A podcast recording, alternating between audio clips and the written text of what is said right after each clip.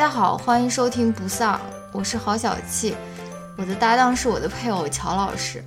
不丧是首档文化类夫妻夜间谈话节目，我们每周分享让自己快乐的文化产品，可能是一篇文章、一本书、一部电影或者一部电视剧，力求在维护婚姻和谐的同时，以一己之力抵抗丧文化。与此同时，我们拒绝先行对自己输出的内容进行自我审查，因此我们推荐您使用泛用型播客客户端收听节目。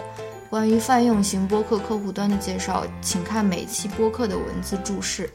欢迎您在通勤、做家务、洗澡、跑步或其他任何时间收听我们的节目。如果您对说话和反应均比较慢，有时甚至会让人感到时间停滞的男主播，和爱说脏话、开黄腔。且经常重音夹杂的女主播有意见，请千万不用受累告诉我们，直接关掉节目即可。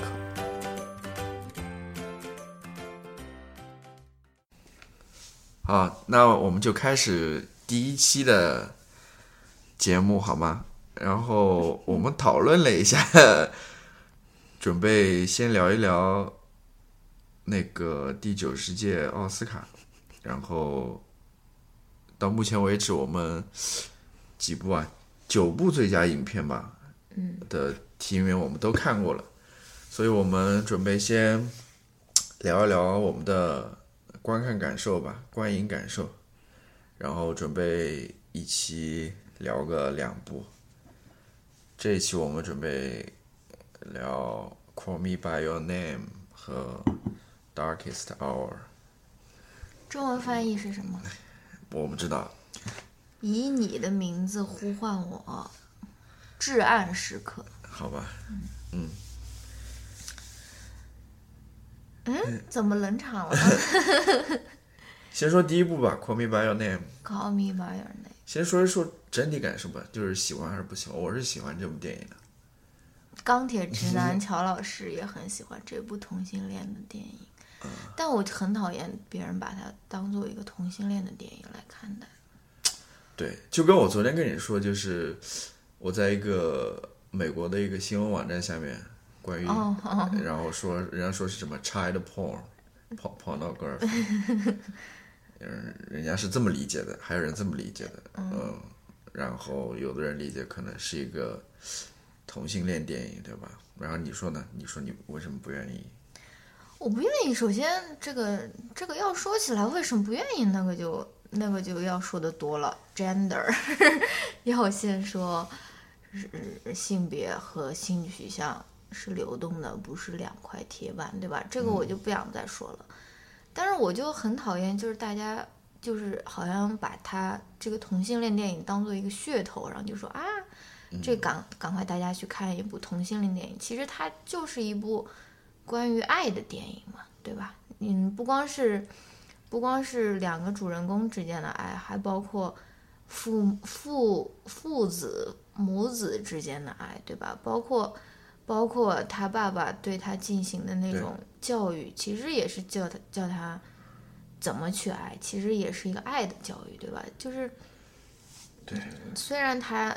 他这个爱恰巧发生在两个同发生在两个同性之间，但是，他也是跟其他的爱没有什么没有什么区别的，也是一种爱，对吧？那钢铁直男乔老师先来说一说为什么会喜欢这部电影吧。为什么会喜欢啊？因为怎么说呢？就是我看完之后也跟你说过，就是它是一个意大利导演拍的吧。等于说是一个也算是合拍片可能，然后，呃，就是感觉拍的还是挺好看的。嗯，就是我跟你说，要是美国人换成美国人来拍这电影，就会拍做一个非常政治正确，就是那种 特别我知道，就我们看那个预告里面里面，就那种特别积极的，特别嗯特别那种的，就是没什么意思，就是反正这里面就是。我我当时写的那个短评就是说，它里面感觉就是那种情欲特别足的 那种啊，你知道吗？就是又是夏天，又是那种大家都光着膀子在那边，你知道吗？然后穿着短裤，然后在游泳啊什么，就是那种你知道那种荷尔蒙的东西还是嗯特别足的那种。嗯然后，嗯，还有就是我觉得拍的也特别好，它里面的取景啊啊，嗯那个是意大利北部的景色嘛，还有音乐啊、配乐啊，嗯还有表演啊，各方面我都觉得，嗯，特别的特别的好看，好看，就是也没有说有过多的那种，说教的成分。对，反正是一部呃，反正好看的电影，literally 好看的电影。今天我看到一个人说，一个一个餐厅他写了一个标志说。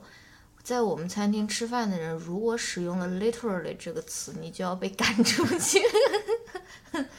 因为这个词大家用的太多了。嗯，好吧，OK，好吧，但是这个电影它是有一部小说改编的嘛？但是你如果看到、看了这部小说的话，我也没有看完了，我只看了一点。然后你如果先看了小说，你就会觉得它真的非常非常难改编成一部电影，因为它那小说不是以对话为基础的，其实就是那个艾利欧他一个人的那种心理活动啊、心理描写啊，你就感觉他好像很很难能够在在电影上面能够把他的那种心思能够非常就是丝丝丝毫毫的那种心思能够呈现出来啊。但其实我觉得这个电影完成的还不错，因为在小说里面它有一个情节，就是说艾利欧在那边观察那个 Oliver，他每天穿的什么颜色的泳裤啊，就说他穿的红色的就代表他是什么样的一种心情，穿的蓝色的就就是非常非常那种啊，很细腻，很很那种青涩、情窦初开的那种敏感的那种心思。但我觉得其实电影把它呈现的也还不错吧，尤其是那个。那个男主演的那个脸真的太好看了，然后你说那艾利欧，艾利欧呀，就是那个甜茶嘛、t i m o t h y Cham 嗯 Cham 什么，我忘了。嗯，我为什么喜欢这部电影呢？嗯哎呦，我也不知道。我感觉啊，他这个电影其实说的也不光光是，就是爱吧，就是爱还是一个比较大的一个范畴。他其实说的是心动，你知道吗？嗯他其实说的是那种，还有就是一个男孩对自己性的探索，嗯哼，就是他其实是因为心动这个话题，其实比爱要更，嗯，范围小一点，但是也、嗯挺有意思的嘛。因为心动是其实很难的，有人有些人他可能结婚二十年，他没有体会过一次心动的，对吧？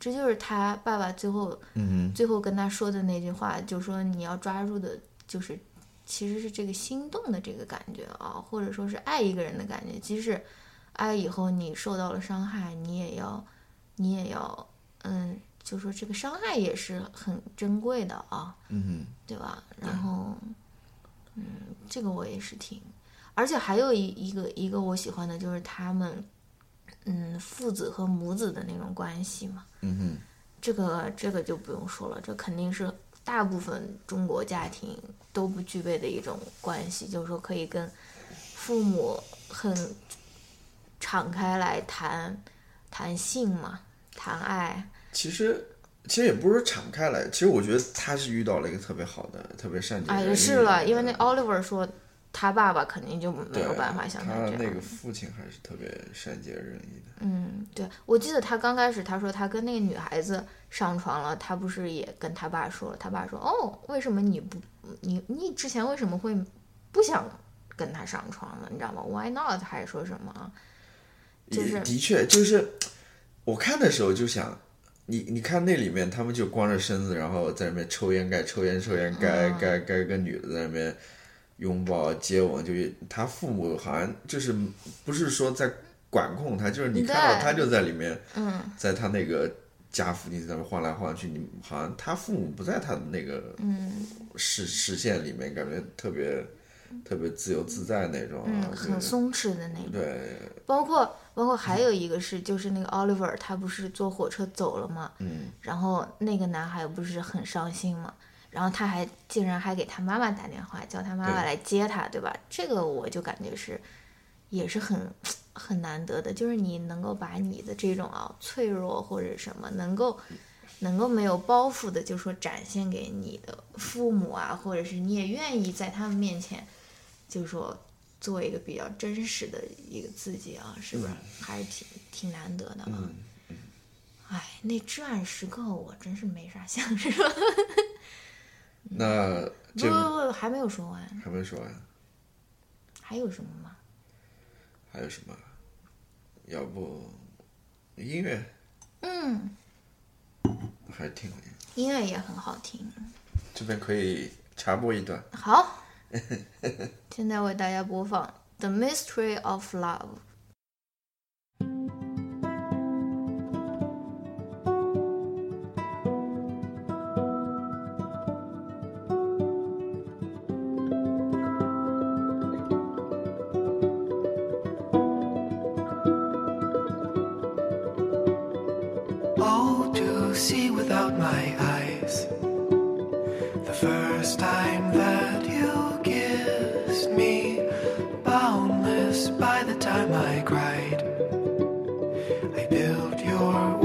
Around me. White noise, what an awful sound.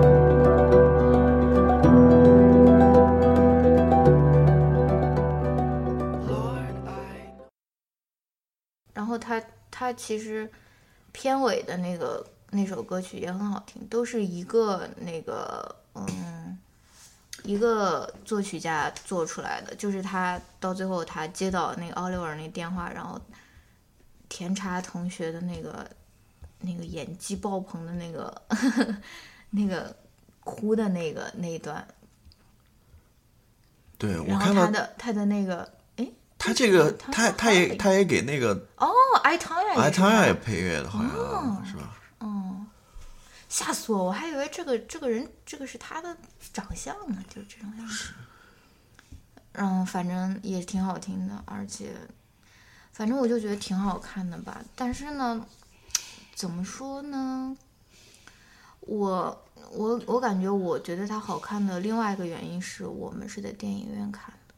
就如果是在一个小小的一个电脑屏幕上，嗯，我可能不会觉得有那么好看，因为你你看那些那些嗯男主演、女主演的那种对，大长腿啊，那种那种肉体之间的碰撞啊，就是说在呈现在一个大的一个屏幕上面啊，我感觉对，就还是那跟种小电脑屏幕上看的不一样。那种视觉上的那种那种嗯，感觉，就是更强烈一点，尤其是这种，无论是它的那种风景也好，或者说它的那种呃那种关系也好啊，就是如果在视觉上的话，肯定是更强烈，给你的刺激或者感触也是更多的啊。行，那要不先聊到这儿吧。行吧。嗯，咱们谈谈第二部片子，《至暗时刻》。至暗时刻，嗯哼，我看我当时看的时候咱们是是回家的时候，嗯晚上看的晚场，九十点钟嗯，我是中间睡着了，OK，不是，我觉得特别逗的是，就是我之前看影评，我跟你说过，就是有有有有，好像就是龙迪说的吧，他说啊，他去看的时候都是女朋友陪着 陪着男朋友去看，然后女朋友在那边睡着的，嗯然后我就想说，哎，我们家怎么是怎么好像是乔老师睡着，但是乔老师这个在影院睡着也是有有一定的那种传统在。一般我是不睡着的，睡着就是也不是说就是也不能说是电影不好看，嗯，就是再好看的电影，可能在那个睡意之下也是没有办法的。因为晚上尤其可能那么晚了，你睡的就先说一说吧，你 你对这部片子怎么看？还是我先说？哎呀，没什么好说的，我就觉得那个男主角最佳男奥斯卡的最佳男主角肯定就是 Gary Oldman，没有什么没有什么呃叫什么意义的。如果不出那种大差池的话，因为他首先他这个题材又特别，嗯哼，就那种历史因为他已经金球奖还是什么已经拿过了是吧？啊，他之前的 SAG 不也他也拿了吗？所以都是他。你看看这个那个提名的还有谁？提莫丹西是吧？嗯，Timothy，然后 Daniel Day Lewis，然后 Get Out 的那个男的 Gary Oldman，还有丹泽尔华盛顿。今年的那个那个男主角本来就是挺弱的那种，就是挺不算一个嗯竞争特别强的，但是女主角我觉得竞争还是挺挺激烈的啊。嗯哎，之后再说吧。这个梅丽尔·斯特里普就是对，只要她演一部电影，我感觉就随便就把她名字就写上去了。嗯，哎，刚说啥来着？就聊这部片子嘛。啊，聊这部片子，就是她演技演得很好，完全看不出来是 Gary Oldman，完全就感觉就是丘吉尔本人嘛。嗯哼，而且他那化妆估计也应该也可以得奖吧。嗯哼，但这部电影怎么说嘞？我反正没有特别深的感触，因为我本身对于这种历史的这种证据吧，或者说就是兴趣一般，也不是说是都不感兴趣，因为我觉得那个皇冠还是挺好看的，《The Crown》。嗯，但是这个剧吧，我就觉得不是这个剧，这个这个电影，哎，我当时怎么觉得来着？我就觉得就是只有丘吉尔一个人，他的老婆就是那么著名的一个女演员，就是演英国病人的那个女演员，我忘了叫啥了，也是很著名的一个女演员。然后就是没有刻画，就是而且他的呃其他的配角就是一个你能够有记忆点的都没有，我就觉得有点可惜吧，好像是。所有的那些人就是为了让 Gary Oldman 得一个奥斯卡，就是，嗯，他们嗯配角真的一点那种印象都没有给我留下，所以我就他那个秘书也也挺有名的，就是那个给他打字的那个女的，那女演员也挺有名的。但哎，那姐那女演员是谁来着？呃她演过什么啊？她演过那个《Baby Driver》里面那个，哦哦哦，对演过呃那个灰姑娘嘛，她演的是 Cinderella。对，嗯好像也没有什么，就说就说是留下记忆点的。我反而觉得《The Crown》里面的那个丘吉尔，就是因为《The Crown》他也讲到丘吉尔呃当首相的那一段时间嘛，其实是的丘吉尔当首相的后半段，就一直到他卸任。我觉得那里面的那个丘吉尔的塑造，包括我觉得还是比这个《至暗时刻》里面的更有意思一点，但也有可能是。因为他那个剧时间比较长，所以他可以花时间来塑造这个角色吧。我不知道。我也没什么感觉。然后，呃，你要我们谈那个历史的话，也谈不出什么。然后，其实我看了这九部片子之后，我对于什么喜欢什么不喜欢，我发现啊，其实到最后还是，的确，正如你刚刚说，我对于那种特别大的那种事件啊，嗯这里面还有一部就是，或者那种特别奇怪的那种，The Post，故事，呃《The Post》算是一个历史事件改编的嘛，嗯，或者像像那个《The Shape of Water》嗯，算是一个比较离奇的，离奇的一个爱情故事啊。其实我喜欢的还有《Dunkirk》这种大的历史故事，我感不是特别感冒，我对于那种小人物，像什么 Lady Bird 这种啊，或者像 Call Me by Your Name 那种普通人的那种个人的那种故事，还是更感兴趣一点。但是那个大的题材本来就很难拍了。对，可能你看诺兰他拍呃《Dunkirk》，他其实也是着眼于小人物，就是你看他拍的那个，嗯嗯，汤姆哈迪演的那个，嗯，叫什么飞行员，嗯然后拍那个船长，他其实也是想要，其实要讲大时代下面小人物的故事，但是，嗯，对吧？这种比较大的这种视角，其实其实是挺难拍的。你要么你就拍一个非常 predictable 的那种，可能这种东西我更喜欢看纪录片一点。哦，然后呃，Dunkirk 和呃《The Darkest Hour》和《The Crown》，就是那个敦刻尔克和至暗时刻和王冠，他们三个的那个历史的那个脉络刚好是可以串起来的。嗯，所以说，如果大家有兴趣，可以把这三部可以一起看，嗯哼，就可以对当时的那个二战时候的那个历史有一个更加清晰的一个了解吧。行，嗯，差不多。现在录了多长时间了？才十八分钟啊，那还可以再聊一点什么别的。那你这周有什么推荐的，或者说是什么吗？我想推荐一部那个纪录片吧，因为我比较喜欢看纪录片。嗯。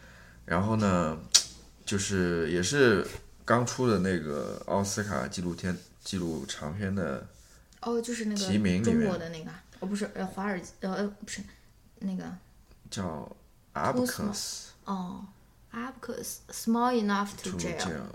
Abacus 就是那种算盘的意思吧嗯，，Small enough to jail。然后这个中文名叫什么？我才标记了。小到可以进监狱，后面是这样子的。哎，反正我们这些都会放在那个那个 description。description 里面。嗯，它是什么呢？它其实先说一说吧，它其实就是讲的是当年零八年美国发生金融危机之后，嗯，然后开始对这些银行进行调查嘛，嗯，他在那个呃叫什么？那个那个预告片里面就说到嘛，说他是美国金融危机之后唯一一个被起诉的银行。嗯，就那些大的银行干了那么多坏事的银行，反而都没有被起诉了，这家小小的银行就被起诉了，你知道吗？嗯，然后关键呢，它是一家服务华人社区，在纽约服务华人社区，由华人开办的一个小银行，你知道吗？然后呢，就是被起诉了嘛，被检察院起诉了嘛。然后是因为当时有一个员工吧，干了一些什么事情，然后、呃最后他们就去打这个官司嘛，嗯，也是华人传统嘛，家里那些女儿都是做律师的，你知道吗？所以。哦当然他他女儿没有去打了，但是，呃就是还是，还是就是，最后最后最后结结局就是说他们成功了嘛，嗯，他们这个就是没有被。最后没有被那个被被被判刑吗，还是什么？我就是他他这个他这个 title 叫 small enough to jail，就是说虽然小，但是还是足以进监狱，对吧？你看他这个之前有一个对应的一个纪录片，就是讲那些大银行的，对，too 名字 big 名字就叫 too big to fail，就说那些大银行，因为它有资本嘛，这个呃，所以它或者是或者说它它太大了，它倒了之后就是可能危害性非常呃，对对对，嗯，反正也是对资本主义的一个批判吧。对反正你，我觉得为什么好看呢？就是因为你看过了？我看过了，我看过了你。在哪看的啊？我我我那天晚上不是自己一个人看那个，当时我是在那个 PBS 上面看的，但是我不知道现在 PBS 上面还有没有。反正好看的就是说，你就是能感觉到就是那种那种为自己的那种公正去奋斗的那种、那种精神吧，你就会觉得，的确人关键是很不公平呀，对不对？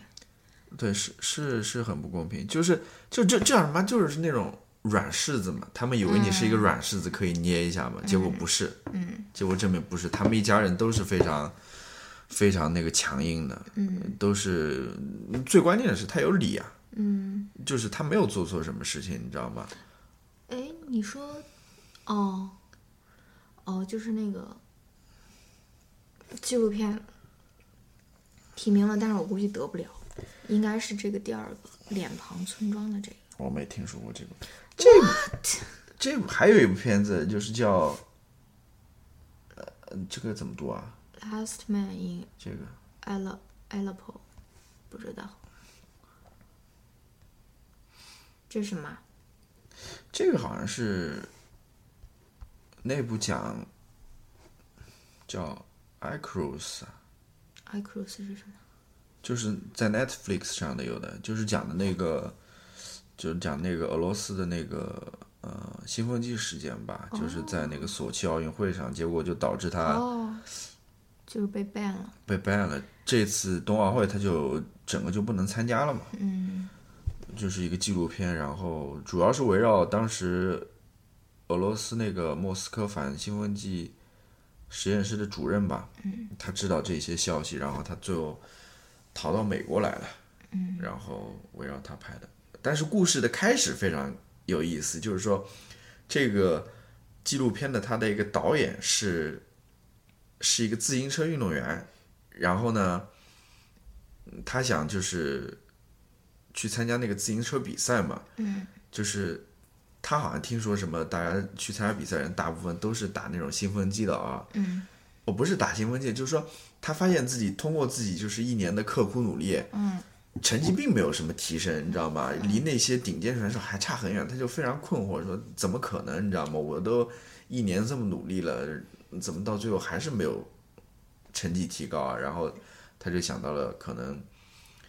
啊，听人说就反正说他们都是用药的，然后他就想自己也用药，你知道吗？嗯看看就是想经历一下这个自己用药，然后去参加比赛，然后成绩提升，看看这到底是怎样一个过程啊？嗯然后，嗯当然能够给他给这种指导的人非常少了，你知道吗？最后后来就找到那个莫斯科的那个实验室主任哦。啊、然后就是在他的指导下怎么用药，怎么训练，然后怎么去躲避那些就是兴奋剂的检查等等，然后后来事情就演变到就是到最后，整个俄罗斯被查了之后，嗯。那个主任就是不行了，他最后哦，就变成他本来是一个那种对本来 本来是他想讲 他就是讲他那个自行车的故事的，哦。自己服服用兴奋剂自行车故事，但后来你知道吗？嗯。那边的那个实验室主任他那边故事又起来了，哦然后是就慢慢就讲到那边。当然这两个是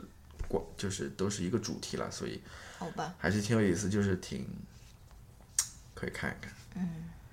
好吧，然后呢，关于这个纪录片呢，还要说一下，就是 非常期待的啊。艾薇的一部片子，Human Flow，《Human Flow》，哎，最后还失是之交臂，还是没有入围了，有点可惜。Anyway，Anyway，因为，哎，是奥斯卡嘛，大家其实也就 take it easy，没有那么重要，对吧？乔老师自我安慰的一个方方法，emotion management。没有了。好吧，啊，我还想推荐什么来着？你想推荐什么？你这个翻页的声音要不要那么大？有什么吗呼他他。有什么？我想推荐一个脱口秀吧。我这两天，我不是这两天了，我一直都很喜欢看脱口秀，就 stand up。嗯，然后这两天我看到的，嗯，看了也看了，嗯，几个呃脱口秀演员的，呃，基本都是美国的，也其中有一个就是 David Letterman，他新新的 Netflix 上面他新开的一个节目叫 My Next Guest Needs No Introduction，然后他说的是，嗯，中文名叫我的下位来宾鼎鼎大名。然后 David Letterman 他也是一个电视史上的一个传奇了。他虽然不是一个，他之前可能早年是做过脱口秀，嗯，单口相声的这种演员，但他最有名的还是因为他主持那个那个晚间的脱口秀嘛，主持了好长好长好长时间，然后前几年才，嗯，才退休嘛，然后他就退休了几年，然后，嗯，又重新出来做这个 Netflix 这个节目，我觉得还挺，嗯，还挺难得的吧，就是你竟然能够还能够赶上 David Letterman 他能够出来做节目，这个节目就是他采访一些名人，就是鼎鼎大名的来宾。然后从二嗯一月份开始放，一直放到六月份，每个月放出一集。第一集他采访的是奥巴马，嗯，啊，我感觉那采访吧，我就觉得没有单口相声有意思。就是采访你需要迎合很多，就是你肯定就是，哎，就是能把采访做得有趣的人这个需要很多很多的条件，需要不仅仅是你采访这个技巧要高超，你这个被采访的人你也要有意思才行。但是奥巴马呢，他作为他虽然算是一个有意思的人，但他毕竟有一个这个头衔在这边，他说的很多话你都是能够预知的，肯定就是那些话嘛。总统嘛，总统肯定就是要说啊，就是为大家谋福利之类的，所以就有点无聊。但是我觉得还是值得期待吧，就是因为他下只看看后面的来宾有没有比较好玩。他下一个来宾是乔治克鲁尼，应该是在二月份的时候会放出第二季。嗯，然后还有一个我想推荐的是 David Chappelle 他的在 Netflix，你这个打哈欠的声音要啊，就对着这个收音口。收听不到的，OK，David Chappelle，他也是一个单口相声演员，他是一个真正的一个单口相声演员。然后呢，他是一个黑人，嗯，这这不重要啊，他是什么人都不重要。然后，嗯，我特别特别喜欢他，我 我超级喜欢他，超级喜欢 David Chappelle。然后呢，你看他的那个单口相声呢，你就感觉是，不是让你嘎嘎乐的那种。你知道吗？你就觉得这诶这个人他竟然可以这样子说单口相声，就是虽然大家有的时候也在嘎嘎乐了，但是就是我想推荐的是他在 Netflix 上面的嗯节目吧，两集吧应该是他那他在 Netflix 上面有很多的节目，大家都可以去看一看。但是我最新看的就是他最新二零一七年的这两集，就是他是一个嗯，我觉得。跟很多脱口秀演员都不一样，就是说，他是真的是通过一个讲故事的一个方式来传递一个信息，或者是讲一个笑话，或者是嗯，或者是传递一个 message 吧。然后呢，由于最近的那种好莱坞的那种环境，很多很多脱口秀演员他在表演的时候，他就觉得这是他的义务，就是去抨击一下川普，或者说是提一提政治，然后。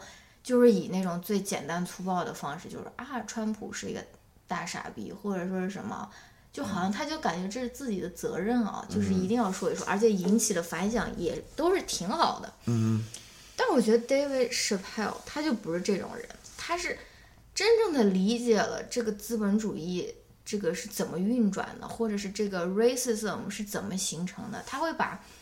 这一切都放在一个特别特别简单的一个故事里面告诉你，而且这个故事是意味深长的，而不是说只是就是说结尾的时候说啊，Trump 是一个大傻逼，或者说是什么，他这个让你故事反思是的那种对，他是会让你要想一想的。我也不想剧透太多吧，嗯，反正这个就是我比较喜欢的一种脱口秀的一种表达的形式，就是不是就那种隔着你就让你笑，也不是说讲那种 shortcut 很容易的，比如说黄段子，或者说是讲那种屎尿屁的那种段子，就是说很容易让大家笑。但是，妈呀，我现在脸好热啊，我感觉我 喝多了。喝多了，然后就是，反正它是一种非常非常迷人的一种方式吧。好哎，不说了。不说了，自己去看吧啊。然后所有的这些推荐的东西或者我们提到的东西都会你是不是早就不想听了？没有没有没有，因为我没有看过这个脱口秀，所以。所以我也不知道该说些什么。嗯，对。那么最后在有什么歌，或者是最近在看什么书吗最近子我就在看《Call Me by Your Name》，？Call me by your name。什么歌儿还要推荐歌？不管了，不推荐了。我那就放一首歌吧，放那个那个 Camila Cabello。No，为什么要放 Camila？那就不放了。不是，他不是这张专辑还是不错的嘛？下一次你再推荐他吧好吧，那以什么歌曲结尾呢？那你就不要管了，我来想一个。好吧，嗯好，surprise，OK，、拜拜。拜拜，我们下周再见喽。也许下周就再也不见了，下周如果没有吵架的话，就尽量准时见面喽。可能这也是最后一期了，第一期就说这种丧气的话，所以不确定的就是大家且听且珍惜。OK，给我们点赞啊，嗯，转发、评论、点赞。